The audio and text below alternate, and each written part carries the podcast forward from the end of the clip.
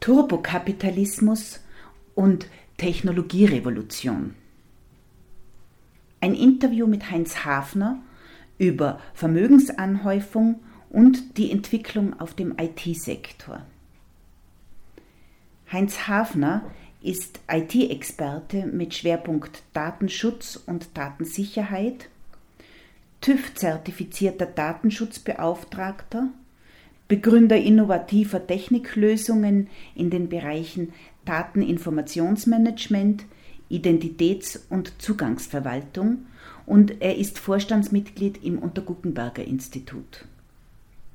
Der studierte Mathematiker analysiert die technologischen, wirtschaftlichen und gesellschaftlichen Entwicklungen und spricht über die ökonomische Revolution, die uns digitale Plattformen gebracht haben. Zu Beginn unseres Gesprächs geht es um Strategien, die hinter der weltweit grassierenden Vermögensanhäufung Einzelner stehen.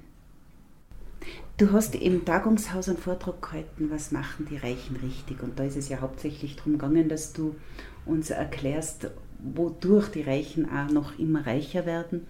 Und du hast auch ein Buch dazu ausgebracht oder bist dabei, es herauszubringen. Ich bin dabei am Schreiben. Kannst du ein bisschen über das erzählen, was sie jetzt da so richtig machen, die Reichen? Ja, also letztendlich ist es eine, ich würde mal sagen, lange Tradition von den Menschen, die verstanden haben, wie man Vermögen langfristig aufbaut. Also reich würde ich bezeichnen als den Effekt, dass noch mehr Vermögen zu denen kommt, die schon sehr viel Vermögen zur Verfügung haben. Und die äh, Grundelemente sind runterbrechbar auf sehr wenige Aspekte. Ich nehme mal ein paar raus aus diesen äh, äh, gesammelten Aspekten. Ähm, der erste ist im Idealfall nichts mehr verlieren. Das heißt, das, was man jemals als Vermögen aufgebaut hat, nicht mehr herzugeben oder nicht mehr äh, äh zu verschmälern. Das zweite ist, dass man aus diesem Vermögen wiederum eine, ich sag mal, moderate oder steile äh, Rendite wieder hervorholt Viele kennen das draußen, wenn es auf Geld bezogen ist, als Zinseszinseffekt. Ich würde vorsichtig sein mit dem Wort Zins, denn im Endeffekt steckt bei allem, was mit Vermögen angelegt wird und wieder Rendite wirft, ein, eine gewisse Verzinsung oder ein Rückführen von Mehrvermögen drin. Und es ist nicht immer nur der Zinssatz, sondern es ist wirklich das, was man aus dem Vermögen als Vermögensmehrung machen kann. Mhm. So zum Beispiel mit Immobilien und. Genau, eine der klassischen Anlageklassen, wie die Vermögenden, äh, und ich will den Begriff Reichen da ein bisschen äh, konkretisieren. Die Vermögenden äh, haben ja sehr viel Immobilienvermögen, sie haben natürlich auch Unternehmensvermögen. Mhm. Ähm, es gibt auch natürliche Ressourcen, also die Immobilie, viele sehen immer Häuser. Sie müssen, man muss eines auch sehen, die, die, die Vermögenden haben auch sehr viel Landbesitz, sehr, sehr gerne auch mit bewaldetem Landbesitz, weil der eine durchgehende Rendite von 2 bis 3 Prozent pro Jahr abwirft, was jetzt noch nicht viel klingt, aber wenn man genügend große Flächen bebaut und bewirtschaftet, dann kann das durchaus äh, auch schon eine Basis bilden, die sehr viel Geld ausmacht. Äh, gehen wir zu dem Bereich Spekulationen. Machen das die richtig Reichen auch oder ist das eher so eine Casino-Geschichte? Also Spekulation als Begriff würde ich gern mal im ersten Schritt entzerren, weil es immer diesen Spielcasino-Effekt als reine Spekulation hat. Den gibt es auch, aber das ist dann schon fast Gaming oder Zocken, würde ich dann lieber sagen.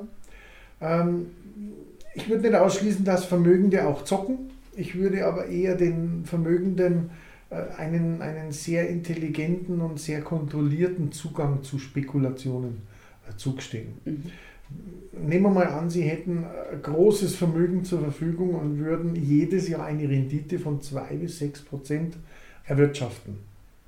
Dann ist es kein Verlust der Substanz, wie man so schön sagt, wenn man 2 Prozent davon riskiert. Das heißt, wenn man 2 Prozent des Vermögenszuwachses riskiert, ähm, dann kann es höchstens sein, dass heuer weniger Vermögen dazukommt, aber nicht, dass man was verliert. Und mit diesen Summen wird definitiv äh, Spekulation oder ich sag mal aggressive Anlage in die Zukunft getätigt. ich will auch nicht ausschließen und, und, ich weiß auch von einigen Fällen, die weit höhere Anteile des eigenen Vermögens sehr äh, hoch risikoreich investieren. Äh, hier spricht man im Endeffekt eher von Wagniskapital. Das heißt, hier wird ein wirkliches Wagnis eingegangen. Das Geld könnte auch weg sein, aber wie gesagt, immer in einem kontrollierten Maße. Ähm, da gibt es eine Methode dafür, die nennt sich Streuung. Wenn Sie heute 100 Möglichkeiten haben, in ein Wagnis zu investieren und Sie nehmen alle 100, äh, die Ihnen äh, zukunftsträchtig erscheinen, dann wird es selten passieren, dass alle 100 ausfallen. Mhm. Im Gegenteil, es wird eher so sein, dass 1 bis 5 extreme Renditen werfen, dass 5 bis 20 äh, irgendwo dahin dümpeln und vielleicht nur 80, 70, 80 Prozent Ausfallquote da ist, je nachdem, wie gut man die äh, Auswahlqualität gemacht hat. Du hast uns aber auch noch erzählt, dass heute der Reichtum irgendwo auch anders gewonnen wird. So im IT-Bereich zum Beispiel, da spielt sich einiges ab, wo Menschen schnell zu Geld kommen, ohne jetzt äh, eine lange Folge von Familienerbschaften mitzuschleppen. Richtig, richtig. Man könnte die Neureichen auf diese Art und Weise, wenn man sie so bezeichnen will, ähm, als technologiegetriebenen Kapitalismus bezeichnen. Das ist äh, jedem bekannt, dass draußen so Firmen wie Google, Facebook etc. als, als damalig noch klassische Investitionen in Unternehmen ähm, horrende äh, Renditen abgeworfen haben und, und, und Kapitalsteigerungen er, ermöglicht haben. Äh, wir gehen heute aber in ein viel, viel, wie soll ich sagen, ein noch heftigeres Zeitalter rein.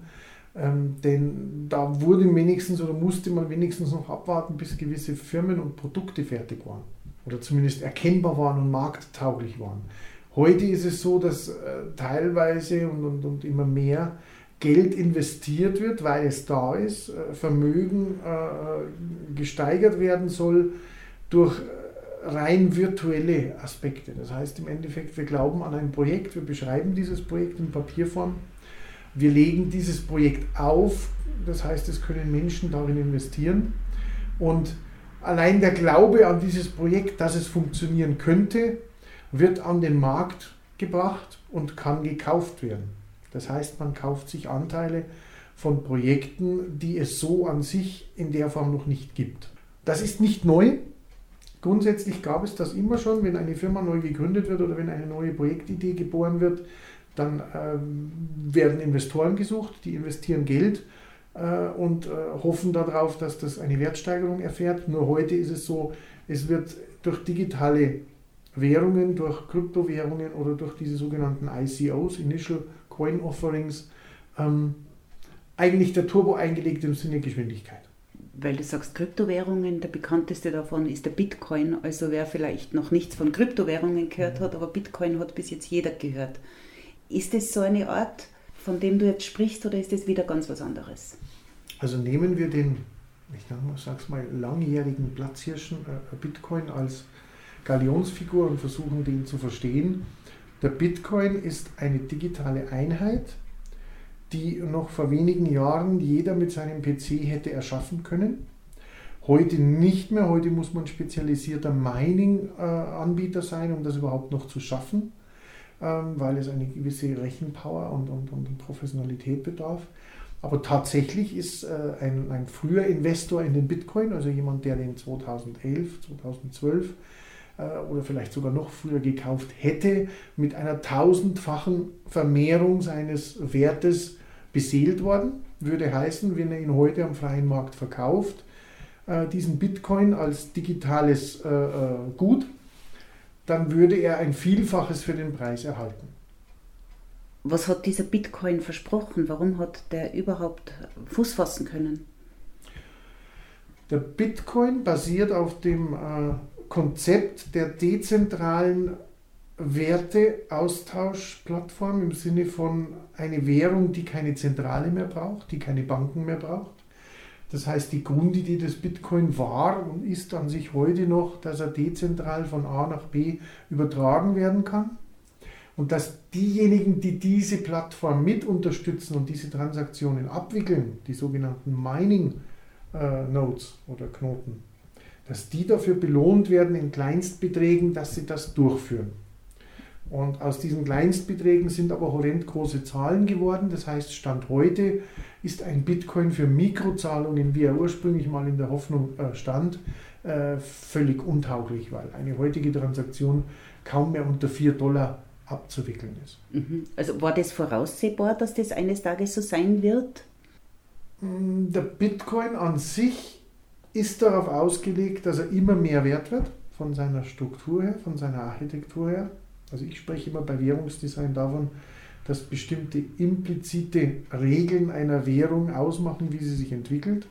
Und der Bitcoin ist definitiv als deflationäre Währung so ausgelegt, dass er ähm, durch seine beschränkte Anzahl, die es gibt und der, der sehr hohen Nachfrage, die wir momentan erleben, einen, eine immense Preissteigerung erfährt. Ist in der Architektur auch wirklich so geplant gewesen, um äh, quasi so eine Art digitales Gold als Handelsware und als Sicherheit zur Wertaufbewahrung zu schaffen. Dass es in dieser rasanten Geschwindigkeit und in dieser, ich nenne es mal Dollar- oder Euro-Gegenwertsteigerung läuft, äh, überrascht sehr viele, aber nicht alle. War, das dann die Folge, dass es dann weitere Kryptowährungen gibt? Und jetzt gibt es ja schon sehr viele. Wie viele sind es jetzt? So also ungefähr? wir sprechen von momentan ca. 1500 handelsfähigen äh, Währungen. Das heißt im Endeffekt, die sind zentral äh, von, von einigen bekannten Plattformen zu handeln, also kauf- und verkaufbar. Ähm, der erste Schritt, nachdem Bitcoin als Konzeptpapier dann tatsächlich in Software gegossen realisiert wurde, waren sogenannte, ich nenne sie mal MeToo-Coins, also einfach, sie wurden dann Altcoins, also alternative Coins genannt. Das waren einfach dann welche, die, die, die genau das gleiche Konzept des Bitcoin genommen haben, haben sich anders genannt und haben äh, auch die gleichen Aufgaben erfüllt. Nur wurde dann natürlich mit den Regeln gespielt. Der eine wurde viel schneller aufgebaut, der andere wurde noch seltener, wiederum einer wurde unendlich viel produziert, wiederum einer wurde vorab produziert, andere können erst viel später entstehen. Ähm, also es gibt unterschiedlichste Ansätze, wie andere Coins funktionieren. Aber der erste Schritt waren einige hundert Altcoins, die vor naja, jetzt sind schon dreieinhalb Jahre, die vor drei, dreieinhalb Jahren entstanden sind. Davon sind der Großteil nicht mehr werthaltig gewesen, zwischenzeitlich mit der jetzigen Bekanntheit des Bitcoin und, und das Thema Kryptowährung äh, haben viele wieder ein, ein Leben eingehaucht bekommen. Stand heute haben wir aber noch viele, viele Hunderte und Tausende mehr an Währungen, äh, sogenannte Blockchain-Technologie-basierte Coins. Der maßgebliche Vertreter ist hier Ethereum als einer der ersten oder der, der erste. Äh, hier wird Geld sogar als programmierbare Währung äh, aufgebaut. Das heißt, man darf es so verstehen, die Regeln, die Geld hat, sind eingebaut als Programmcode. Mhm. Du hast Blockchain erwähnt. Was bedeutet das? Die Blockchain, um sie möglichst in wenigen Sätzen zu erklären, ohne dass man den Anspruch hat, darf voll zu verstehen, wie es technisch funktioniert an dieser, an dieser Stelle. Die Blockchain ist eine ganz einfache Methode in eine Kette von, Ab, Ab, von Abwicklungsblöcken, sogenannten Transaktionsblöcken, ähm, alles mitzuprotokollieren, wo sich diese Coins bewegen. Also wenn A nach B eine Coin bewegt oder eine neue Coin entsteht, dann wird das in dieser sogenannten Kette protokolliert. Das darf man sich vorstellen wie ein sehr, sehr langer Zettel, der alles mitprotokolliert, was sich ändert, wer was wo wie viel hat. Und damit es fälschungssicher wird, äh, wird mit Kryptotechnologie quasi private und Public Schlüssel so eingebaut und so schwierige IT-technische Lösungen dem System abverlangt, dass es quasi fälschungssicher wird. Das ist der erste Ansatz gewesen. Heute gibt es für diese Fälschungssicherheitsmechanismen viele, viele neue Ansätze. Also man spricht nicht mehr bloß vom Proof of Work, sondern vielen anderen Möglichkeiten, also Mehrheitsentscheidungen, äh, Zufallsverteilungen, Hashkeys. Es gibt die unterschiedlichsten mathematischen Methoden, aber tatsächlich äh, sprechen alle davon von einer Blockchain, also einer zentralen Kette für alle Bewegungen, wobei ich eher davon ausgehe, dass die zentrale Kette nicht mehr das Wichtigste wird. Ich glaube, dass auch das dezentral wird. Das heißt aber auch, man braucht praktisch keine Banken, keine Zentralbank mehr, um irgendwas abzuwickeln. Also wenn wir es runterbrechen auf die Grundintention des Konzepts und wie es heute in vielen Fällen auch wirklich schon einwandfrei funktioniert, dann sind jegliche Intermediäre, also welche, die irgendwo Transaktionen oder irgendwelche Trusts oder irgendwelche Clearingstellen, also alles, was zentral für Vertrauen, Wertschöpfung, Wertschaffung etc. benötigt wird, ähm, hinfällig, richtig. Das heißt im Endeffekt äh, Grundbucheinträge, ähm, Wahlzentralen, ähm, Banken als Transaktionsgeber, Finanzeneinrichtungen wie zum Beispiel Versicherungen, um eine zentrale Sicherheit für Versicherungsnehmer zu bieten. Alles, was Sicherheit und alles, was Wertaufbewahrung und Transaktionabwicklung äh, bedeutet, um Vertrauen und Werte zu behandeln, könnte man als überveraltet bezeichnen. Richtig. Also du glaubst, das ist dann die Zukunft? Nein, das ist nicht die Zukunft, das ist die Gegenwart. Technologisch, Technologisch ist es ja, aber. Äh, es ist nur noch eine Frage, ja. wann und wie schnell das kulturell sich äh, überall durchsetzt. Tokenökonomie. Ja. Was kann man darunter verstehen? Token an sich stellt man sich am besten als kleinstmögliche Einheit vor, die man nutzen oder besitzen kann. Also ein Bitcoin ist ja nicht ein Bitcoin mit 1,0, sondern der Bitcoin ist ja mit äh, Kleinstbruchteilen auch handelbar. Das heißt, man kann ja kleinste Teile eines Bitcoins, Tausendstel, Hunderttausendstel eines Bitcoins, wobei Hunderttausendstel heute ja nicht mehr handelbar ist. Das war ja die Grundidee, dass man Mikrotransaktionen machen kann mit Kleinstbeträgen. Das lohnt sich heute nicht mehr oder rechnet sich nicht mehr. Aber grundsätzlich ist es tatsächlich so, ein Token ist eine sehr, sehr kleine Einheit, die als Wertaufbewahrung und oder Handelsgut verwendet werden kann. Und ein Token gibt es in verschiedenen Ausprägungen und Nutzungsmöglichkeiten. Es gibt sogenannte Utility Token, die also einen gewissen Nutzen haben für einen bestimmten Geschäftsvorfall, für eine bestimmte soziale Leistung oder irgendwelche Dinge, die man damit abwickeln will. Es gibt aber auch klassische Equity Token. Das sind dann quasi Besitzbeweis-Token, würde ich sie nennen. Mhm. Das heißt, wenn ich einen Token habe, dann ist der etwas wert. Du betreibst eine Plattform, Demon, mit anderen gemeinsam. Was macht ihr mit dem?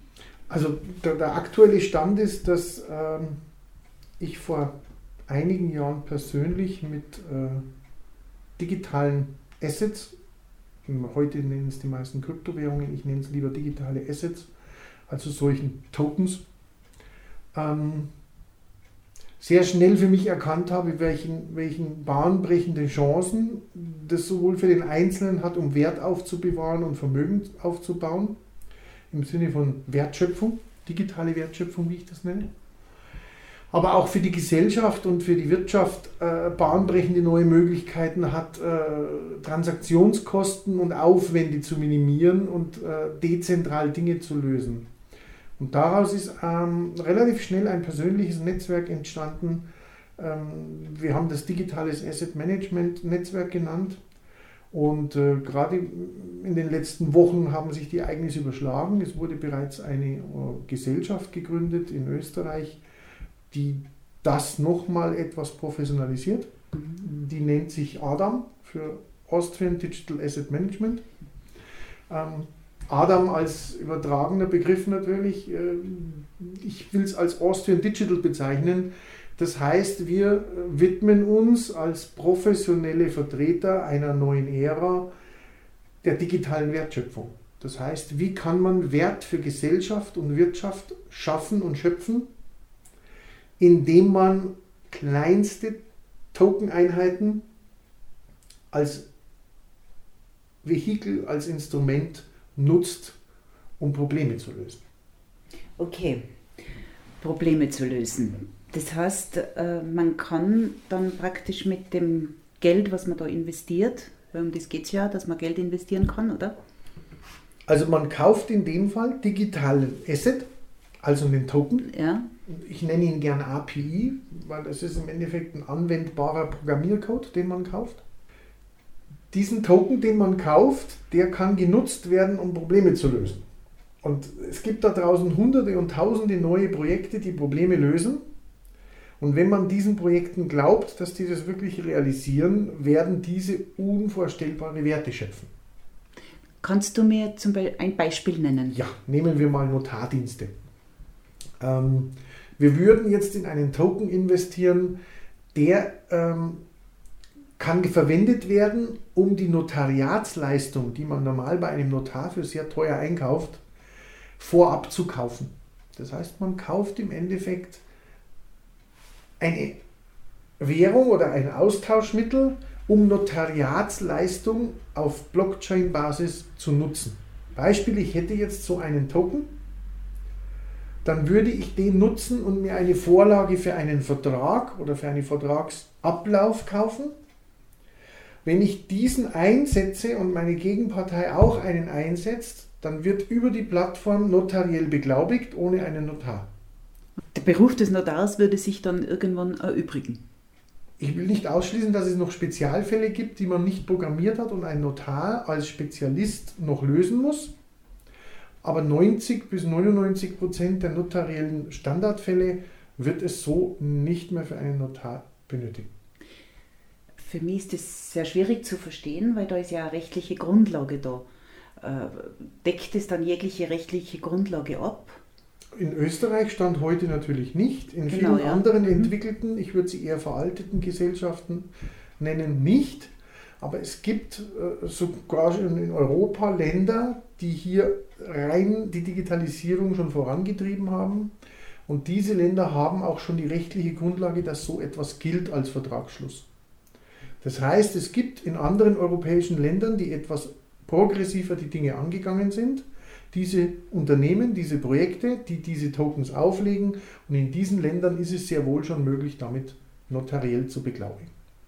Okay, das heißt wieder Arbeitsplatzverlust oder verlagert sich? Nein, also ich würde mal sagen, das, was die, äh, das, was die Rationalisierung und Automatisierung in der Industrie die letzten vielen Jahre praktiziert hat, ich sage nur Robotertechnik, äh, Fließband, äh, Automatisierung durch Maschinen. Ähm, es hat nicht die Menschen komplett überflüssig gemacht, aber es hat, würde ich sagen, die Handarbeit in ein exklusives Nischenprodukt verwandelt. Mhm. Und das Gleiche erwarte ich mir, ich mache mir damit keine Freunde, aber ich erwarte mir das Gleiche für die Hirnarbeit. Das heißt, so wie die Hand nur noch zur exklusiven Leistung wurde, wird das Hirn des Menschen zur exklusiven Leistung. Mhm. Ich gehe davon aus, dass 80 bis, bis 99 Prozent der Hirnleistung der Menschheit in den nächsten 10 bis 15 Jahren für Standard nicht mehr gebraucht wird. Das heißt, wir können davon ausgehen, dass sämtliche Großbüros von Banken, Versicherungen und alles, was irgendwie mit durchschnittlicher äh, Hirnleistung und überdurchschnittlicher Hirnleistung erbracht wurde, ähm, wegrationalisiert werden kann im Sinne von automatisiert. Das heißt, äh, im Grunde genommen ist jetzt diese große Angst vor Verlust von Arbeitsplätzen eben auch in, dieser, in diesem Bereich angekommen.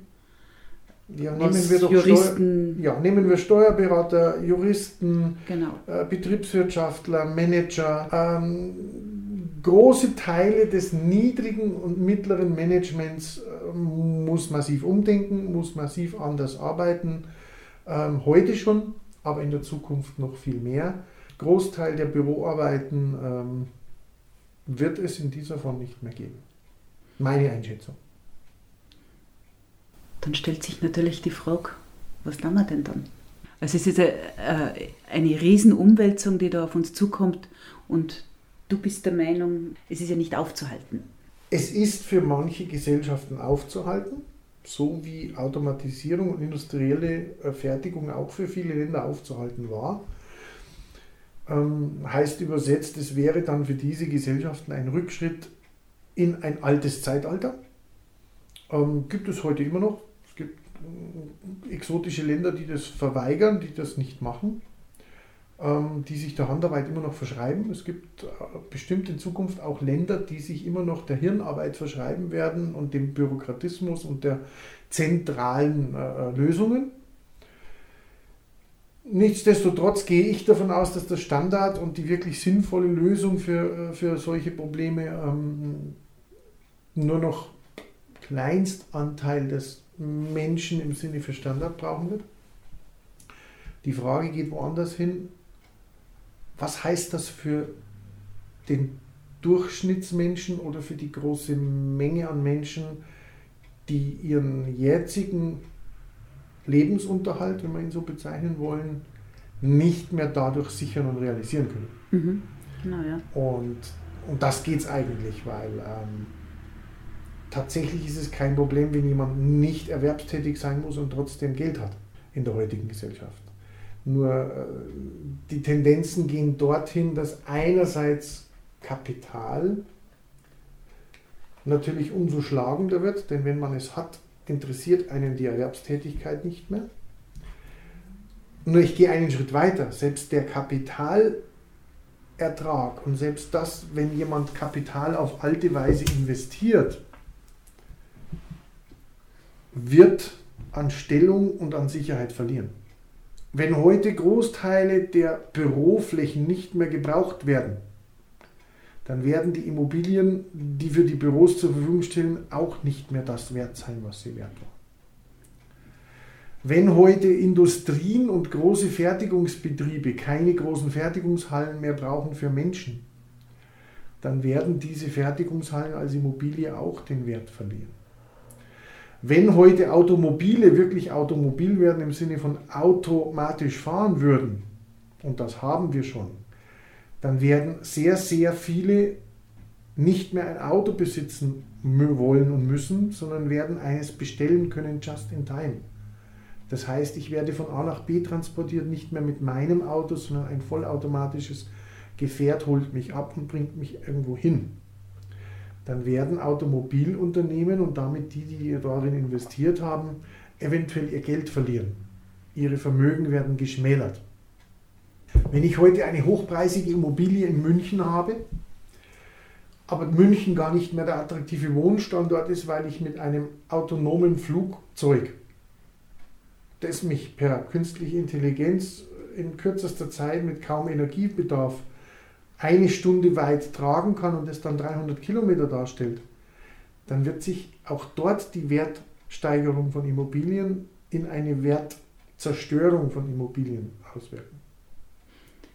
Und dann gibt es noch ein weiteres Problem, so wie bei uns zum Beispiel ist die, das Hauptsteuereinkommen aus der Arbeit. Ja. Und da werden wir ein sehr großes Problem bekommen, weil dann ja viel wenig Steuerzahler da sind. Ja, nehmen wir mal die hauptschöpferischen Kräfte der letzten 100 Jahre. Dann war es die Arbeit des Menschen und das arbeitende Kapital. Die Kapitalsteuer ist heute schon in großen Teilen ausgehebelt. Also eine Körperschaftssteuer, äh, auch eine Kapitalertragssteuer. Äh, ja, es gibt noch welche, die das im eigenen Land bezahlen, aber es gibt auch große Einheiten, ich nenne sie mal Konzerne oder Großstrukturen des Kapitals, die dieses schon lange umgehen oder zumindest auf minimale Weise gestalten. In der Arbeitswelt sehe ich zwei Tendenzen. Erstens wird es weniger Arbeitseinkommen geben, wenn große Teile erwerbslos werden. Arbeitslos glaube ich nicht, weil es gibt so viel Arbeit auf dieser Welt für die erwerbslos Gesellschaft. ist der bessere Ausdruck. Ich finde erwerbslos ja. den besseren Begriff, weil äh, es kommt kein Geld für Dinge, die man tut. Genau. Die den Lebensunterhalt sichern. Äh, heißt nicht, dass man nicht gerne Lösungen macht, um die Welt besser zu machen. Mhm. Ähm, also diese Erwerbseinnahmen werden faktisch zurückgehen für einen Großteil oder für die Mehrheit. Und für eine Minderheit werden sie eklatant steigen. Denn Kreativleistung, ähm, Innovationen, ähm, Neuerungen, äh, mutige äh, neue Wege zu gehen, wird noch mehr wert werden. Nur diese Menschen sind ortsunabhängig. Mhm und werden nicht im hochpreisigen Steuerland bezahlen, sondern werden sich adäquate neue sogenannte Niedrigsteuerländer suchen, die diese Innovationen und diese pfiffigen Menschen unterstützen. Das läuft schon, nennt sich digitale Nomaden und äh, es kommt eine neue Generation junge Menschen auf uns zu, die sich sehr wohl ähnlich flexibel ausrichtet wie Kapitalgesellschaften. Aha. Heute schon. Also ja, es bleibt das Steuerthema. Es bleibt die sogenannte Umverteilungsproblematik von extrem leistungsfähigen Menschen. Ich würde mal sagen, extrem leistungsfähig unter der Prämisse, sie erbringen einen Mehrwert für das System. Mhm. Und ich würde es nicht für Menschen, sondern für das System also bezeichnen. Nicht für die Gesellschaft als solches, sondern für das, das System. Das System. Das System genau, ja. Mhm. Ob das jetzt wirtschaftlich, gesellschaftlich, wer auch immer definiert, was unser System ist. Mhm. Also Wert für die Menschen, für die Menschheit als solches? Oder die Maschinenwelt. Ich glaube eher daran, dass tragende Einheiten der Gesellschaft und Wirtschaft von Maschinen gesteuert werden. Also künstliche Intelligenz wird aus meiner Sicht so weit gehen, dass man nicht mehr nur Notariatsverträge automatisiert, sondern ganze Unternehmen. Das mhm. heißt, es wird keinen menschlichen Chef mehr einer Unternehmung geben, sondern es werden Unternehmen vollautomatisch miteinander Geschäft machen. Heißt übersetzt, wenn einer eine Bleistiftfirma mit Robotern äh, gründet, dann muss es keinen Geschäftsführer geben, sondern die Regeln, wie Bleistifte hergestellt werden und wie Gewinn gemacht wird, kann man programmieren. Das kann man sogar selbst lernen, so machen, dass automatisch diese Firma lernt, wie die Welt fun zu funktionieren hat und sich die besten Lieferanten nach ihrer künstlichen Intelligenz selber aussucht. Und wenn dies wiederum automatisierte Unternehmen sind, dann werden Firmen von Firmen kaufen und nicht mehr Menschen von Menschen. Es klingt sehr utopisch. Entspricht aber heute der technisch machbaren ja, Realität. Ja. Und das ist, das ist natürlich schon ein Problem, dass man das eigentlich noch nicht erkennt. Gell? Mann muss man, muss man unterscheiden. Also die Technologieelite erkennt es, nein, sie nutzt es. es. Es ist bis, bis in Regierungen oder bis, also es ist nicht Mainstream, das ist für die Menschen nur ganz eine fremde Geschichte. Es ist für 99,9 Prozent der Menschen vor Jahren nicht greifbar gewesen und heute sind es auch nur marginale Anzahl Menschen, die das so ganz akzeptieren und zulassen im Kopf und im Herzen. Gehen wir nochmal zu deinem Buch. Ist es schon soweit? Der ursprüngliche Plan ist in Englisch am Januar, also Ende Januar zu veröffentlichen, wird sich definitiv nicht mehr um Tage, sondern Wochen verschieben. Mhm. Ähm, nichtsdestotrotz, es sind einzelne äh, Kapitel, die auch dann ja sowieso ursprünglich geplant und auch so realisiert, kostenfrei ausgegeben werden, äh, mit Sicherheit im Laufe des Februar die ersten Kapitel freigegeben werden. Das Buch, äh, ich mag den Begriff Buch nicht so gerne. Es ist eigentlich ein, ein Realitätsreport, der in vier Bereichen darstellen soll, was all diese vorher angerissenen Themen bedeuten können und bedeuten werden. Gerade unter dem Aspekt Wohlstand für den Einzelnen und für die Gemeinschaft. Und Wohlstand ist für mich ein schönerer Begriff wie Reichtum oder wie Vermögen, weil äh, der Wohlstand der Menschen und der Natur hat unheimlich tolle Möglichkeiten bekommen. Nur die Kräfte sind sehr stark verzerrt. Und mhm. genau diese vier Quadranten kommen in meinem Buch vor. Das, was der Einzelne tun sollte, um für sich höchstmöglichen Wohlstand zu erreichen oder Vermögen aufzubauen, wie es heute so schön heißt, ist ein Kapitel. Das zweite ist, welche Auswirkungen das für die Gesamtgesellschaft hat, wenn das jeder versteht und so macht. Der dritte Quadrant ist, was kann der Einzelne alleine schon tun und bewegen, ohne dass er zu etwas gezwungen wird, um das in ein Gleichgewicht zu kriegen für sich und die anderen. Und der vierte Aspekt ist, was kann die Gemeinschaft oder Gesellschaft tun, um äh, sich selbst vor solchen Missständen, die da am Horizont stehen, zu verteidigen. Okay, dann warten wir mal. Gibt es eine andere Chance außer warten? Man kann im Endeffekt sich äh, äh, mit einer E-Mail-Adresse bei mir persönlich melden, sich auf eine äh, Frühliste setzen zu lassen, hat nichts mit Geld und Kosten zu tun aber man würde dann so früh als möglich informiert werden, wenn erste Kapitel kostenfrei zu lesen sind. Kannst du die E-Mail-Adresse jetzt schon sagen oder? Ja, die können wir hier festlegen. Ja. Äh, das machen wir Buchprojekt heinzhafner.de und auch jeder, der an buchprojekt.heinzhafner.de eine qualifizierte Angabe seiner Person macht, wer er ist, äh, sprich eine E-Mail und äh, Vorname, Nachname und wo er herkommt in etwa, dann ist er aufgenommen in die Frühbucherliste. Einen tieferen Einblick in die Themen der Next Generation gibt Heinz Hafner in seinem Online-Magazin naturmensch.digital. Für Interessierte am Thema Kryptowährungen gibt es den von Heinz Hafner moderierten Crypto Circle in Wördl. Die Termine sind im Online-Magazin des Unterguckenberger Instituts unter unterguckenberger.org zu erfahren.